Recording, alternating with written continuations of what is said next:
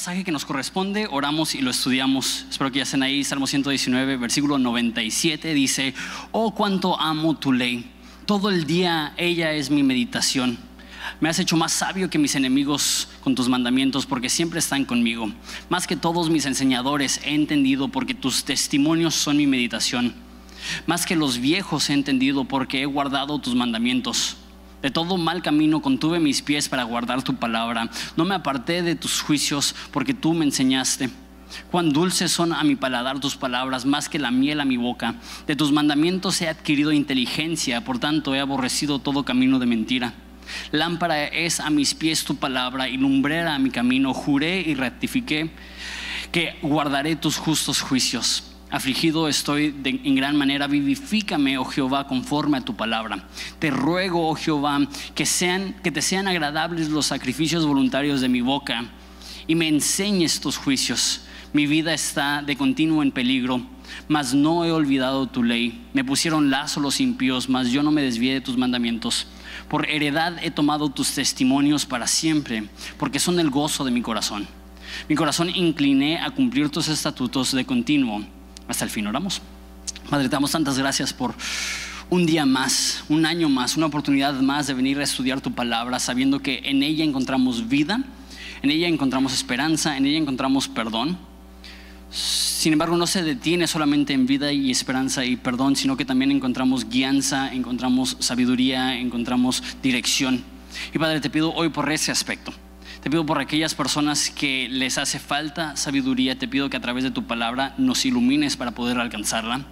Te damos gracias que tú prometes que si a alguno le hace falta sabiduría, que pida en fe y tú lo darás, porque tú das todo y sin reproche. Entonces, de esa en esta tarde de manera sincera y honesta. Estamos pidiendo sabiduría porque la necesitamos, porque sin tu sabiduría somos como ovejas ciegas y necesitamos un pastor que nos guíe. Guíanos a través de tu palabra, en el nombre de Jesús. Amén. Esta semana quiero empezar directamente leyendo el Salmo 119, 97, que dice, oh cuánto amo tu ley, todo el día ella es mi meditación. Todo el Salmo 119 se enfoca en la palabra de Dios, en el amor que David tiene por la palabra de Dios. Y es interesante porque ya hemos visto que David ama tanto la Biblia que se desvela leyéndola. E, eso es más mi personalidad. Yo no era, me estoy convirtiendo ahora ya con hijos y también he estado haciendo ejercicio en la mañana, me estoy convirtiendo en una persona más madrugadora. Antes para mí madrugar eran las 9 de la mañana, eso era levantarme a las 9 de la madrugada. Pero para mí desvelarme no era la gran cosa. Entonces entiendo lo que decía David de, de me desvelo leyendo la palabra. Sin embargo, no solamente se desvelaba, dice también el Salmo 119, que se levantaba a medianoche para leer la Biblia. Eso no lo he hecho, eso jamás lo he hecho. Tener tanto amor y, y, devoción por la palabra de Dios que después de haberme quedado dormido pongo mi alarma para despertarme a la medianoche a leer un poco más. David no solamente se desvelaba y se despertaba a medianoche, también dice que se despertaba temprano para leer la Biblia. Entonces de noche de madrugada, temprano. Y aquí nos está diciendo que todo el día ella es mi meditación. Todo el día David está pensando en ella. No solamente noche, no solamente medianoche, no solamente madrugada, sino todo el tiempo que está despierto. David quiere estar pensando y meditando en la palabra de Dios. Mi oración es que lleguemos a ese mismo punto porque muchos cristianos ni siquiera leen la Biblia. Es muy triste que Dios nos ha dado vida y esperanza y dirección en la palabra de Dios y muchos de nosotros la ignoramos. La tenemos en, nuestra casa, en nuestro cuarto, ahí arrumbada. Eh, ni la usamos a veces ni en domingo, porque ya lo tenemos en nuestros teléfonos. Bueno, e, eso no digo nada porque de hecho la Biblia con la que predico se queda aquí en el púlpito toda la semana porque no la quiero perder. Y siempre pienso, que han, han de pensar de su pastor los que ven y ven la Biblia ahí en el púlpito toda la semana? Pero yo, yo utilizo la, la Biblia en mi teléfono electrónicamente, pero el caso es que a veces la app ni la abrimos. Estás buscando en tus apps recientes y te das cuenta que la última vez que abriste tu app de la Biblia fue hace semanas. Y eso sucede que hay muchos cristianos que ni siquiera leen la Biblia. Hay algunos cristianos que sí aman más la Biblia, sí leen más la Biblia, pero aún ahí muchos cristianos solamente la leen una vez durante el día y eso ya para ellos se convierte en el gran logro. Leí mi capítulo y esa fue mi realidad por mucho tiempo. No sé si es la tuya, que estás leyendo y dices, eso está hermoso, eso está increíble, cierras la Biblia y no recuerdas nada. David no era así. David meditaba en la palabra de Dios todo el día. Ahora, conocer la Biblia va a tener muchos efectos positivos. Eh, yo creo que el efecto más grande positivo de leer la Biblia es conocer a Jesús. Sin embargo, hoy vamos a ver otro efecto positivo, que es que cuando eres una persona que ama la Biblia, que medita en la Biblia, vas a ser una persona sabia. Y con tantas decisiones que tomamos al día a día que afectan nuestra vida, necesitamos sabiduría. Mira conmigo versículo 98, me has hecho más sabio que mis enemigos con tus mandamientos. La Biblia tiene la capacidad de hacerte más sabio porque siempre están conmigo, verso 98. Lo que está diciendo es que gracias a la Biblia David es más sabio que todos sus enemigos. Ahora eso no está diciendo mucho porque los enemigos de David eran personas malas, personas que no eran íntegras, personas que no eran honestas, personas que no conocían la Biblia. Entonces, David puede decir con mucha confianza, me has hecho más sabio que la gente que me odia, porque la gente que me odia también te odia a ti. Pero el siguiente versículo es el que se me hace más impresionante, 99 dice, más que todos mis enseñadores he entendido, porque tus testimonios son mis meditaciones. David no solamente dice, gracias a tu palabra soy más sabio que mis enemigos, David también dice, gracias a tu palabra soy más sabio que aún mis maestros. Y aunque se escucha un poco orgulloso, no creo que el corazón de David al decir esto es de orgullo y de prepotencia, decir yo soy más sabio que aún mis maestros. Nadie me puede enseñar nada a mí. No creo que esa es su, su actitud ni ni su corazón. Yo creo que lo que está diciendo es, he podido aprender directamente de la fuente. No he necesitado un filtro humano para diluir la sustancia de tal modo que yo lo pueda comer o beber. Más bien he, hallado la forma de ir a la fuente. No sé si alguna vez has ido a la sierra y has tomado agua de pozo. Es lo más rico que hay. Si no lo has hecho, tienes que ir a la sierra solamente para tomar agua de pozo. y esa misma agua baja. Y esa misma agua es la que vas a la tendita de la esquina y te compras un garrafón por 10 pesos. Pero cuando llega a tu casa ya no sabe igual. Ya después de pasarle el proceso de filtros y plásticos y todo eso, ya llega a tu casa y ni se te antoja. Te hidrata, hace que no te mueras, pero no es lo mejor. De la misma forma, sí es bueno que escuches predicaciones. Si no, pues nadie estuviera aquí, ¿no? Es bueno que vengas a la iglesia, es bueno que te alimentes. Sin embargo, cuando escuchas un estudio bíblico es como un filtro que te ha traído agua de lejos, te ha traído agua de la Biblia, pero es muchísimo más rico y nutritivo para tu alma que vayas directo a la fuente. Que así como cuando vas a la sierra y bebes agua de pozo, dices, eso es lo mejor, y llegas y tomas agua y dices, mínimo no me estoy muriendo de sed. Así debería de ser el venir a escuchar el mensaje predicado. Me, me hidrata, me ayuda, mas no es lo más rico es muchísimo más rico y delicioso que tú aprendas a tener un tiempo en el cual Dios te habla a través de la Biblia. Y no estoy diciendo que no es importante un estudio bíblico, venir a la iglesia, ese tipo de cosas. Obviamente es impresionantemente importante. Es algo que a mí me encanta. Yo he pasado etapas de mi vida donde puedo escuchar hasta 20 estudios por semana.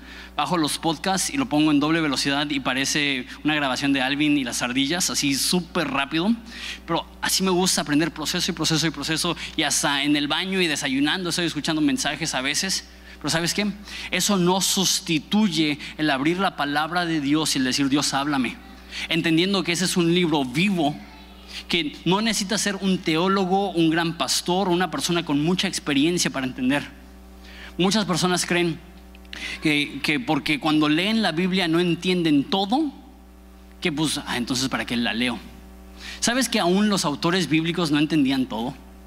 Ni, ni entendían todo lo que escribían, ni entendían todo lo que leían.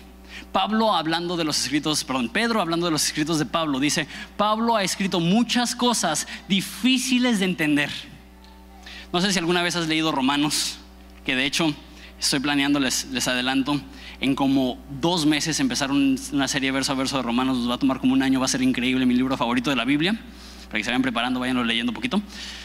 Pero aún Pablo, perdón, aún Pedro leía los escritos de Pablo y decía, eso es difícil de entender.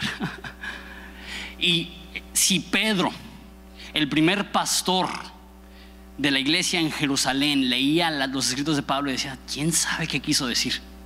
¿Qué nos hace pensar a nosotros que vamos a entender todo?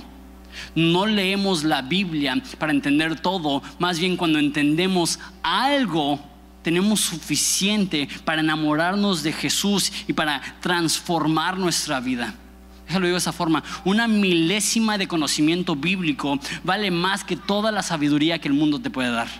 Aunque solamente entiendas una porción de lo que estás leyendo, entender una frase tiene el poder para cambiar tu alma de una manera que nada tiene ese tipo de poder en ese mundo.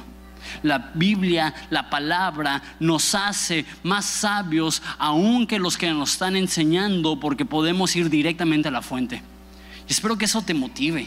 La verdad a mí me, me entristece y me preocupa cuando veo cristianos que tienen años en la iglesia y todavía no han desarrollado un amor por aprender directamente de la fuente, directamente del pozo de agua dulce. Pero bueno, al estudiar la Biblia va a tener ese producto, va a tener ese resultado. Vamos a ser personas más sabias. Y tengo que obviamente contestar la pregunta, ¿qué es sabiduría? Sabiduría se ha llamado, eh, eh, se ha llamado entendimiento aplicado, conocimiento aplicado. Es la diferencia entre saber algo y hacerlo. Hay muchas personas que conocen mucho, mas no son sabios. Si quieres comprobar esto, te invito a que vayas a cualquier eh, escuela de, medicina y que te pares afuera del aula un tiempo. Son personas que se están matando para proteger a, la comunidad y, ser doctores y la verdad que padre, gracias a Dios por ellos.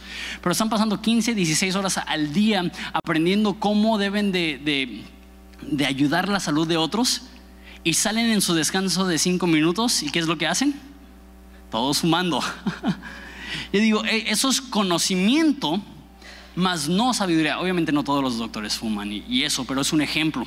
La diferencia entre conocimiento y sabiduría, puedes saber algo, pero si no lo aplicas no eres sabio. Puedes tener muchas ideas de lo que es comer saludable. Conozco personas, y esto es a lo mejor una generación un poco más, más joven, que se la pasan en Pinterest pineando recetas orgánicas y saludables. Y ves su alimentación y no bajan de gancitos. Digo, oh, pues qué padre que, que disfrutes ver fotos de comida orgánica, pero si tu alimentación no es sana, el hecho que sepas cómo preparar un alimento sano no te hace a ti una persona sabia. Es, es conocimiento aplicado. La gran mayoría de gente sabe que una esposa feliz es una vida feliz. La Biblia dice que el que ama a su esposa, a sí mismo se ama. Pero ¿cuántos hombres no están haciendo el sacrificio por querer proteger, amar a sus esposas y por ende están llevando una vida difícil porque tienen una esposa que no es feliz y porque tienen una esposa que no es feliz, los hombres de repente entienden, es imposible ser feliz si tu esposa no es feliz. Todas las mujeres dicen amén a eso. Todos los hombres dicen, ¿por qué vengo a esta iglesia? Es diferente conocer algo que ejecutarlo, es diferente tener un entendimiento a tener sabiduría.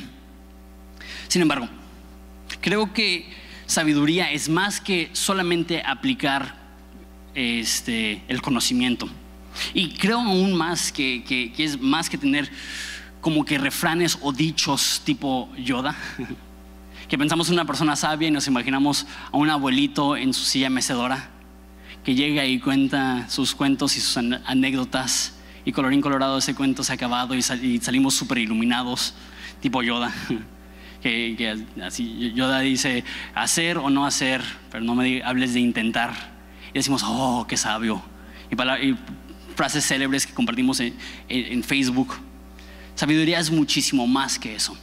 La Biblia habla de la sabiduría como el principio de la sabiduría es el temor de Dios. ¿Qué significa eso?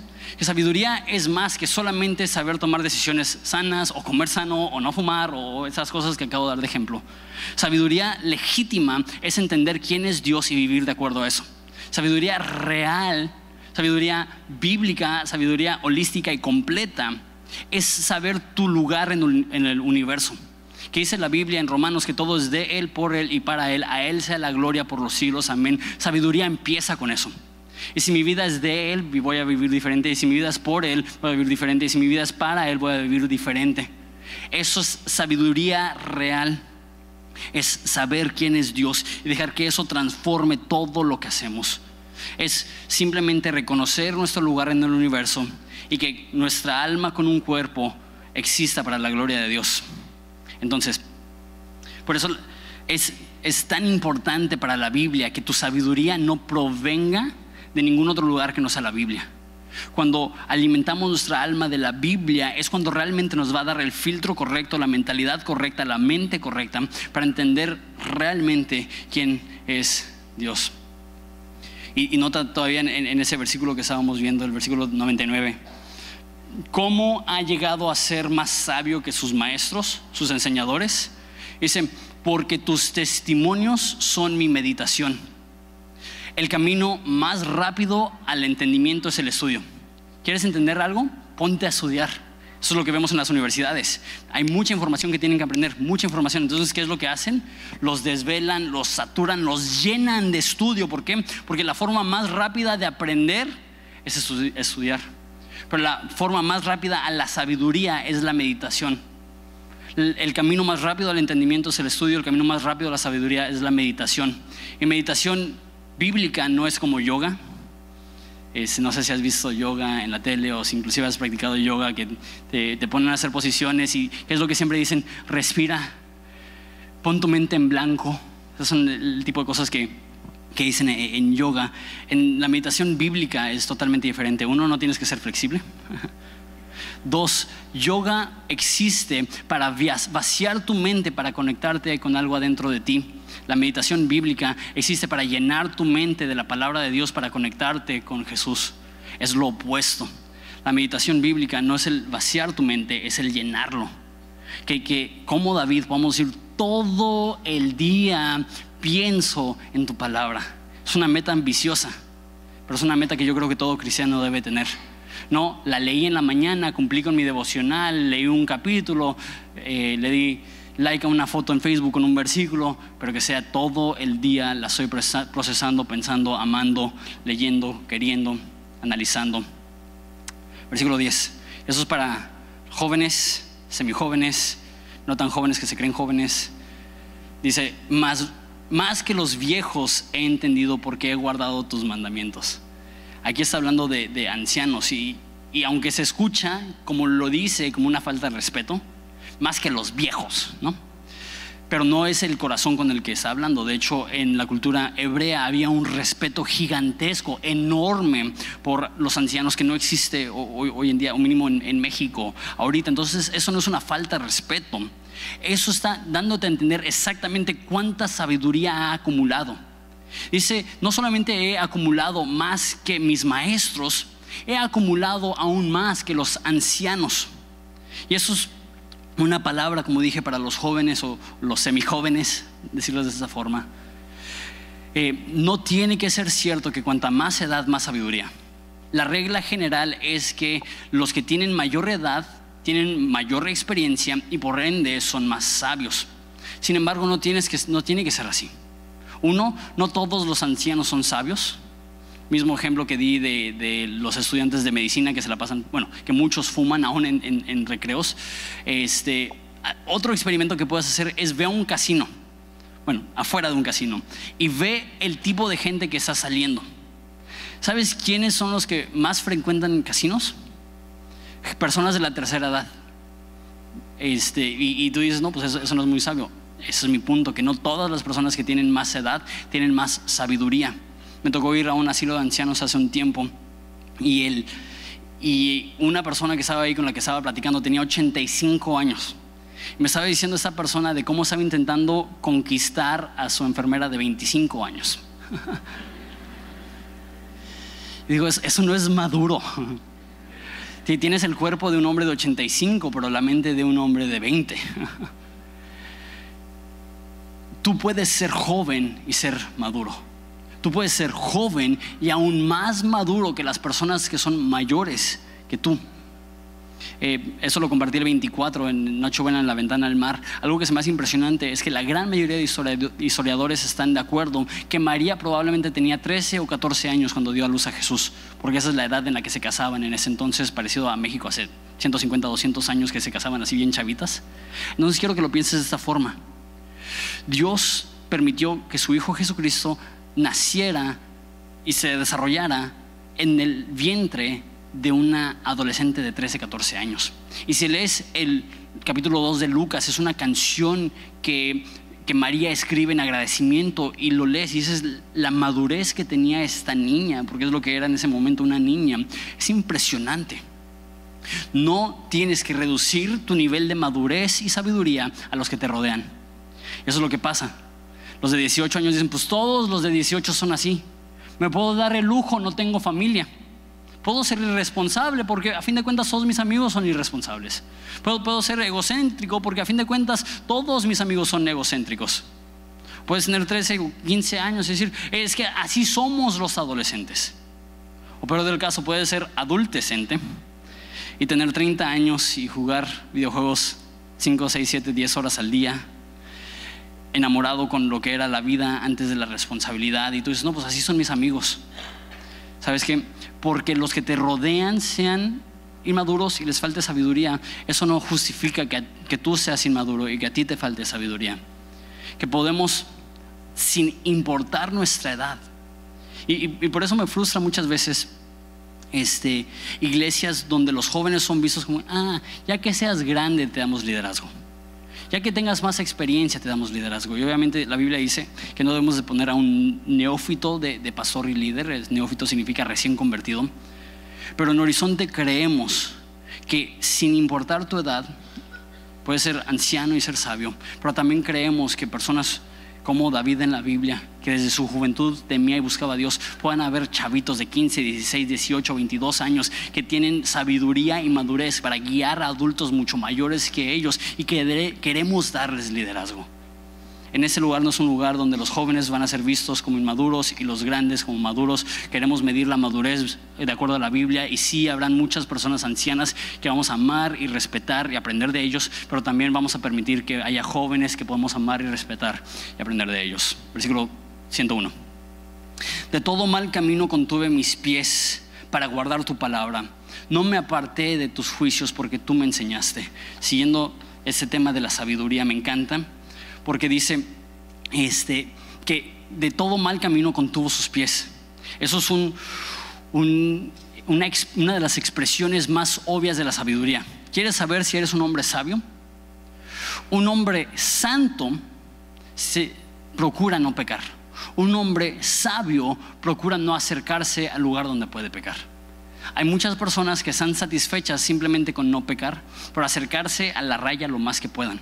Y dicen, eso no es pecado, lo puedo hacer, eso no es pecado, lo puedo hacer, eso no es pecado, lo puedo hacer. Y viven al borde del pecado toda su vida. A lo mejor en ese momento no pecan, pero eso no es sabio. Aquí dice David, no solamente que se contuvo de todo mal, dice se contuvo de todo mal camino, de cualquier lugar donde él podía caer.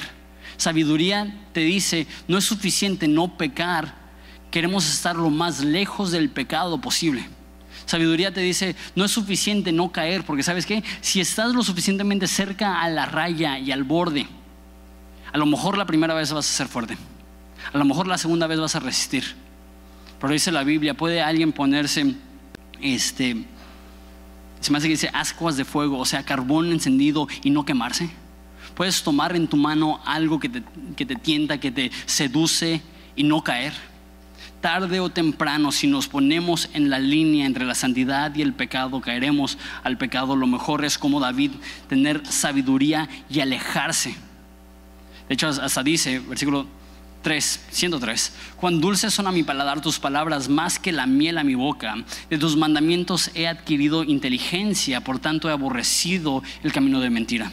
No solamente no se acerca, lo odia, lo detesta, le da la espalda al camino de mentira. Y eso está en un contraste. Odia el camino de mentira, odia el camino de maldad. Y dice, cuán dulces son a mi paladar tus palabras, más que la miel a mi boca. No sé cuánto te gusta la miel. Acabo de salir de una dieta, aunque no me crean. En esa dieta no comí dulce. Y cuando le preparaba un té a mi esposa con miel, y se, así me caía una gotita de miel en, en el dedo, así, riquísimo, dulce. Está diciendo, así es tu palabra, mi paladar. Es rico, es dulce, es antojable, es lo que deseo, es lo que quiero. Porque eso lo hemos hablado antes en esta serie. La clave para la sabiduría es la palabra, es la Biblia, es la, la palabra de Dios. Pero jamás vamos a ser personas enamoradas de la Biblia hasta que aprendemos a desearla. Si tú lees la Biblia solamente porque quieres desarrollar el hábito o la disciplina, créeme que no va a durar. Pero cuando tú lees la Biblia porque es tu deleite y tu deseo, eso es algo que va a ir contigo el resto de tu vida. Y todos nosotros nos hemos motivado a hacer algo que nos, nos gusta. Pero con la palabra de Dios para David no tenía que motivarse para hacer algo que no le gustaba, más bien era para él un deleite y lo que él quería. Otro ejemplo de mi vida, eso también es espontáneo. Acabo de, de, de empezarle a entrar machín al café. A mí me encanta, me encanta ahora el café, se llama de especialidad, café con un tostado padre. No estoy hablando de, de algo comercial, estoy hablando de algo que me toma 25 minutos prepararme una taza de, de, café y, la moledora y, lo que estoy usando mucho ahorita se llama Chemex y hacer todo eso. Y llego a mi casa en la tarde y digo, necesito un café. No es como que, ay, llegó otra vez la hora del café.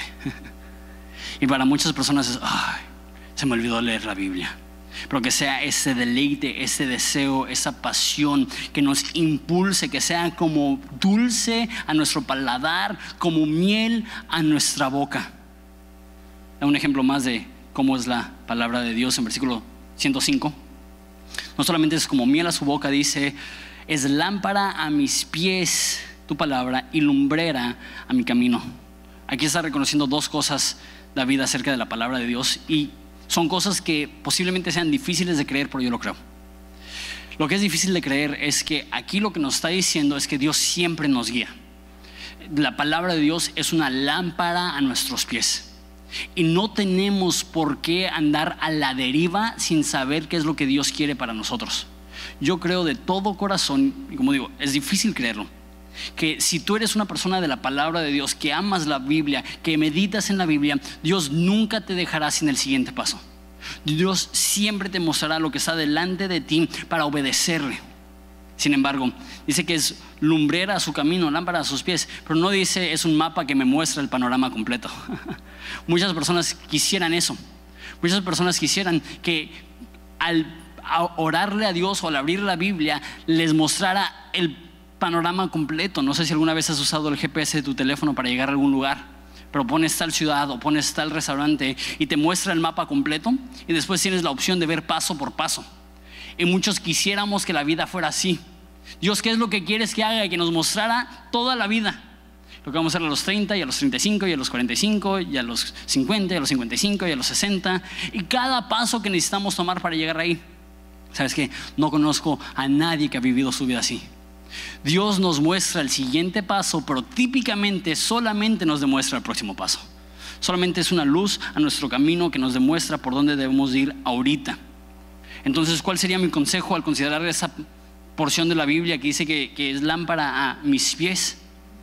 No, no te preocupes por el panorama completo, siempre y cuando estés siendo fiel ahorita a lo que Dios ha puesto delante de ti. Como dijo eh, el, eh, Salomón eh, en Eclesiastés, cualquier cosa que tu mano tiene para hacer, hazla con toda tu fuerza. Dios muy rara vez te va a dar todo el panorama, estemos satisfechos con el próximo paso. Versículo 106, juré y ratifiqué que guardaré tus justos juicios sigue hablando de, de, la forma que Él quiere vivir su vida. Está diciendo, aquello con lo que me estoy comprometiendo, lo estoy haciendo. David no es como tú y yo, y eso lo hacemos demasiado, que prometemos un chorro de cosas a Dios. Y Dios, te juro, te prometo que no vuelvo a hablarle así a mis hijos, que no vuelvo a tener esa actitud con mi cónyuge, que no vuelvo a ver eso en la computadora. Y 45 minutos después, Dios, te juro que esa fue la última vez. y somos expertos en hacer promesas cuando Jesús dice que tú sí sea sí y tú no sea no. Esa es la realidad de David. Él sí prometía, pero se aseguraba que todo lo que prometía cumplía. Él no solamente hablaba mucho, él cumplía. Tenemos la costumbre de, de comprometernos pero David no solamente se comprometió, también cumplió. No es suficiente hacer compromisos, también necesitamos ser personas cumplidas. Voy a leer cuatro versículos de, jalón porque quiero verlos completitos. Afligido estoy en gran manera, vivifícame, oh Jehová, conforme a tu palabra. Te ruego, oh Jehová, que sean agradables los sacrificios voluntarios de mi boca y me enseñes tus juicios. Mi vida está de continuo en peligro, mas no me he olvidado de tu ley. Me pusieron lazo los impíos, pero no me desvié de tus mandamientos. Entonces, en esos cuatro versículos vamos tres cosas negativas y una cosa positiva. Las tres negativas son, versículos 107, está afligido en gran manera. Versículo 9, mi vida está de continuo en peligro. Y versículo 10, me pusieron lazo los impíos. Entonces, eso ya lo hemos visto, por eso lo estoy viendo un poco más rápido, que David, si es el autor de Salmos 119, no, no, estamos seguros, no escribió esto en un momento de prosperidad y tranquilidad sentado en un trono, en un palacio escribió eso, si es que lo escribió David, probablemente como fugitivo de su propio hijo que estaba buscando para matarlo. Por eso dice estas cosas, que vivo con dolor, que vivo en peligro, que, que me han puesto un lazo, trampas para, para matarme, para lastimarme, para herirme. Y en medio de esto, en medio de toda esa dificultad y tristeza y dolor, dice en versículo 8, te ruego, oh Jehová, que te sean agradables los sacrificios voluntarios de mi boca. Te, explico lo que está pasando aquí. En la cultura judía la gente se basaba por la ley del Levítico, la ley de Moisés. La ley de Moisés exigía para todos los judíos muchas cosas. Exigía sacrificios, la palabra que usaba era para expiación. Eso significa que tú pecaste y porque has pecado necesitas hacer un sacrificio para estar bien con Dios. Eso no es opcional. O haces el sacrificio o eres maldito delante de Dios. Esas son tus dos opciones. Entonces todos lo tenían que hacer. Y también para los judíos tenían el diezmo y si tú no dabas el 10%, de hecho el 23% de todas tus cosas, porque eran dos, dos diezmos al año y un diezmo cada tercer año, estabas en rebelión en contra de Dios y así vivía la gente. Y mucha gente hacía solamente lo mínimo. Ya hice mis sacrificios de expiación, ya hice mi diezmo, ya cumplí. Sin embargo, Dios estableció en la ley que si alguien quería hacer aún más de lo que era requerido y quería hacer algo de voluntad propia, como lo dice en versículo 8, agradables los sacrificios voluntarios. Habían ciertas cosas que las personas podían hacer. Entonces vamos a decir que ya cumpliste con tu diezmo. Tú puedes dar un sacrificio adicional y muchos daban de, esos sacrificios daban trigo o daban otras cosas para el templo, para honrar a Dios. O muchos hacían un sacrificio animal para, para honrar a Dios. Pero ¿qué es lo que dice David? Mi sacrificio voluntario va a ser, van a ser mis palabras, va a ser mi adoración, va a ser mi música, va a ser mi canto. Porque sabes qué? Lo que está diciendo es, eso no lo estoy haciendo porque tengo que. Me duele, estoy en un lazo de mis enemigos, estoy en peligro continuo, estoy viviendo en dolor. Y nada en mí me dice que eso es lo que debo de hacer, pero lo estoy haciendo para honrarte a ti. ¿Sabes qué? Y eso ya lo he mencionado también. La adoración en momentos alegres viene fácilmente, pero la adoración en momentos difíciles realmente cuestan. Realmente cuesta. La adoración en momentos agradables fluye naturalmente, es espontáneo. ¿Por qué? Porque estás agradecido. Pero momentos de difícil, de dificultad, perdón, momentos difíciles, todo dentro de ti te está impulsando a culpar a Dios y decir, Dios, ¿por qué? Pero cuando en momentos de dificultad decimos, Dios, yo te amo, yo te honro, yo te doy gracias, yo, estoy agradecido aún en los tiempos difíciles. David dice que eso sea agradable para ti. Porque alabanza que cuesta poco vale poco, pero alabanza que cuesta mucho vale mucho. Y cuando llegamos aquí y no lo sentimos, y cuando llegamos aquí y estamos eh, eh, abrumados por las dificultades de la vida, y en ese contexto adoramos a Jesús, dice David que sea agradable a tus ojos, porque Él reconoce, esto me está costando mucho.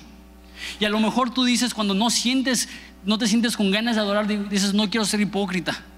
¿Sabes qué? No seas hipócrita, pero te tengo una solución mejor una solución mejor no es ser hipócrita, una solución mejor es aún en tu dolor da gracias, aún en tu dificultad da gracias, aún en tu, en, tu pesar y en tus problemas puedes dar gracias, puedes adorar. ¿Sabes qué? Esto agrada a Dios. Esto hace que Dios vea y dice, esa persona no me está adorando solamente porque lo estoy bendiciendo, esa persona me está adorando porque soy Dios. Y como Job que dice, aunque me mate, aún así mi alma adorará a Dios, que esa sea nuestra actitud. No lo entiendo, no sé por qué, me duele, me molesta, me, fastidia, pero sabes que Él es Dios, yo no. Y lo que estábamos hablando de la sabiduría, que es reconocer tu lugar en el universo, porque Él es Dios y yo no, le voy a adorar aunque no lo sienta, aunque no lo vea, porque porque Él es digno. Eso no es hipocresía. Eso es adoración que cuesta mucho, la adoración que cuesta mucho vale mucho. Versículo 11. Por la edad he tomado tus testimonios para siempre, porque son el gozo de mi corazón. Dice, he tomado esos, ¿qué es la palabra que usa? Testimonios. Me he apropiado de ellos. Mucho se habla dentro de las iglesias cristianas y es un poco cateado usar cosas como recibe, ¿no? ¿Cuántos predicadores no pasan medio sermón diciendo recibe, recibe, recibe y tómalo y es tuyo? Y sin embargo, en ese aspecto es lo que está diciendo David. Está diciendo, recibe las promesas de Dios, apropiate de las promesas de Dios. Porque hay una diferencia vasta entre creer que Dios es bueno en general y creer que Dios es bueno contigo. Hay una diferencia vasta entre creer que Dios es amor en general y creer que Dios te ama a ti. Y dice que son el gozo de su corazón. Cuando empiezas a apropiarte de la palabra de Dios y decir eso no solamente es para la humanidad, eso es para mí, cambia tu actitud y produce gozo en ti porque dices, un Dios tan grande está a mi favor, un Dios tan amoroso me ama, un Dios tan compasivo me tiene paciencia. Y cambia la forma que ves todo cuando estás dispuesto a apropiarte de lo que Dios ha dicho. No es suficiente solamente reconocer sus promesas, necesitamos apropiarnos de ellas. Termino con ese versículo, verso 12. De corazón, incliné a cumplir tus estatutos, mi corazón, perdón, incliné para cumplir tus estatutos y esta frase es con la que quiero terminar. De continuo hasta el fin. David tenía un compromiso no momentáneo, no a corto plazo, no con fecha de caducidad. Dice, voy a cumplir tus estatutos de continuo hasta el final. Última cosa que quiero decir acerca de la sabiduría. La sabiduría no es eterna. Puedes ser sabio un momento, no ser sabio otro. Puedes ser sabio en una etapa de tu vida y ser necio en otra etapa de tu vida. Puedes ser sabio con una decisión y puedes ser necio con la próxima decisión. El ejemplo más devastador de esto es Salomón. La Biblia dice que Dios le dio a Salomón más sabiduría que a ningún otro humano en todo el mundo. Nos dice la Biblia que la gente viajaba de todo el mundo para hacerle preguntas a Salomón porque era tan sabio. Y ese mismo hombre, más sabio que cualquier otra persona, entregó su corazón a mujeres prohibidas y entregó su corazón a dioses prohibidos y lo perdió todo. De ser la persona más sabia se convirtió en la persona más necia, de ser la persona que tenía mayor entendimiento fue la persona más mensa y tonta y que entregó todo y perdió todo. ¿Por qué? No sabemos por qué. Pero déjate digo porque muchas personas pierden la sabiduría porque se confían de sus decisiones pasadas. Porque ellos creen, hasta ahorita la llevo bien, hasta ahorita Dios no me ha dejado, hasta ahorita le estoy echando ganas y bajan la guardia. Y creen que porque han sido fieles un mes, el próximo mes lo serán por default, o creen que porque han caminado con Jesús cinco años, los próximos cinco años lo caminarán por default, y sabes que bajan la guardia y se, convierten no en cristianos que están velando porque nuestro enemigo anda como león rugiente buscando a quien devorar, y bajan la guardia y se convierten en turistas que están buscando disfrutar la vida y no protegerse de los, de los problemas y las tentaciones que hay en la vida. Entonces, ¿cuál es mi última exhortación, por decirlo así, a la iglesia? ¿Cuál es mi último ánimo a ti? Que sepas. Y, la verdad es que eh, con un grupo de ese tamaño, hay personas aquí que ni siquiera son cristianos y, están aquí porque a lo mejor les gusta o, les trajeron o quién sabe. Hay personas aquí que son cristianos que están batallando un chorro. Ahorita quiero hablarle específicamente a una demográfica que es los cristianos que le están echando ganas y están caminando bien con Dios. No te confíes. No creas que tu fidelidad y sabiduría hoy va a ser suficiente para el resto de tu vida, sino que todos los días ores como nos enseñó Jesús, líbranos del mal, no nos dejes caer en tentación. porque es triste ver personas que un momento eran lo que llama la Biblia columnas de la verdad en la iglesia, que después son piedra de tropiezo para las personas que van llegando. Mi oración para ti es que tengamos el mismo compromiso que David, que digamos de continuo hasta el fin. ¿Sabes cómo lo podemos hacer? Hoy es el primer domingo del mes, entonces vamos a tener Santa Cena y podemos recordar esto. Podemos saber, nosotros podemos ser fieles hasta el fin porque servimos a un Dios que fue fiel hasta el fin, que derramó cada gota de sangre, que derramó cada lágrima, que murió y hasta su último respirar Él estaba pensando en nosotros. La Biblia dice que cuando somos débiles es entonces cuando somos fuertes. Y en tu momento de debilidad, lo que necesitamos hacer es, en vez de confiarnos por nuestro desempeño en el pasado, tenemos que aferrarnos a las promesas de Dios del presente, que nos ayudan a continuar para asegurar un futuro que glorifica a Dios. sabes qué? Cada uno de nosotros vamos a glorificar a Dios, porque Dios va a cumplir su plan.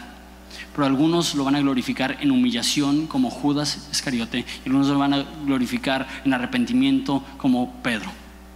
Hay personas aquí que cuando llegue la tentación caerán y Dios les va a levantar como Pedro. Y hay personas aquí que se confiarán en sus propias fuerzas y se desviarán. Y eso no es lo que quiero. Ya tengo tiempo haciendo eso. Voy por mi sexto año de pastor. Y les puedo decir de decenas, sino es que cientos de personas que en un momento tenían un compromiso activo, apasionado con Dios, que las preocupaciones del mundo los fueron alejando, los fueron alejando, los fueron alejando, los fueron alejando. Y personas que vivieron en sabiduría un momento se convirtieron en necios para el otro. Eso no es lo que quiero para ti. Lo que quiero para ti es que sepas que eso no solamente es un maratón, es un caminar, es el resto de nuestras vidas. Y sirve de poco empezar bien y terminar mal. Qué bueno que iniciaste, qué bueno que estás echándole ganas, qué bueno que estás caminando, qué bueno que te estás esforzando no dejes de caminar. Tu oración sea de continuo te sigo, de continuo te busco.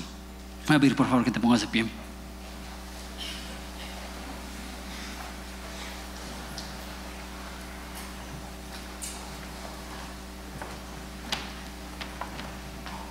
Y quiero orar por ti.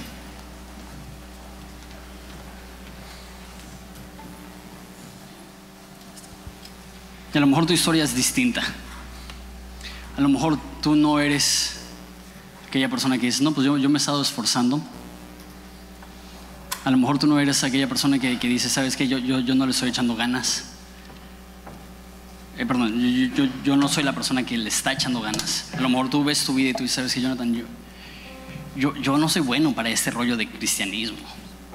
Yo, yo tengo tiempo viviendo a la iglesia, pero la verdad es que no veo un cambio en mi conducta todavía. Yo no veo un deseo de obedecer a Jesús. Yo, quisiera estar comprometido, yo quisiera ser diferente, pero todavía no lo veo. ¿Sabes lo que yo diría? Aprovecha este momento de Santa Cena para considerar y recordar que Dios murió por ti no cuando eras perfecto, porque no lo eres, sino cuando eras malo y pecador, dice la Biblia. Que en eso ha mostrado su amor para con nosotros, que nosotros, aún siendo pecadores, Cristo murió por nosotros. Y Dios no está esperando a que seas bueno para amarte, más bien Él, quiere usar su amor para transformarte. Dice un teólogo que somos más malos de lo que pensábamos, pero más amados de lo que podríamos esperar. Somos más débiles de lo que creíamos, pero más amados de lo que esperábamos. Y es ese mismo amor que hizo que Él derramara gotas de sangre para perdonarte, que mandó a su Espíritu Santo para vivir en ti, para ayudarte a ser otra persona, para transformar tu vida, para hacerte diferente. Voy a hablar contigo. Padre, te pido por cualquier persona que sea en una de esas dos situaciones. Aquella persona que viene y en sinceridad quiere obedecerte, sin embargo no sabe cómo y falla y falla. Y es lo opuesto a David que cumplía lo que prometía. Promete, promete, promete, promete y no cumple y no cumple y no cumple y está frustrado y está listo para aventar la toalla. Padre, te pido que su sacrificio ahorita sea confiar que tú le amas aún con todas las fallas. Que su esfuerzo no sea para no pecar, que su esfuerzo sea para creer que tú le amas aunque esté pecando. Y que esa fe y esa creencia en tu amor que no conoce límites produzca en él un cambio real, en ella un cambio real. Te pido por todos los que llegan aquí condenados por no saber cómo adorarte. Te pido que como David desde hoy en día puedan agradecerte y decirte que este sacrificio de mis labios sea agradable para ti. Te pido por aquellos que son cristianos, que van caminando, que no se confíen. El que piensa estar firme, que mire que no caiga. Que hay tantas tentaciones en este mundo que el momento que pensamos que somos lo suficientemente fuertes, tropezamos y nos damos cuenta que nunca lo fuimos.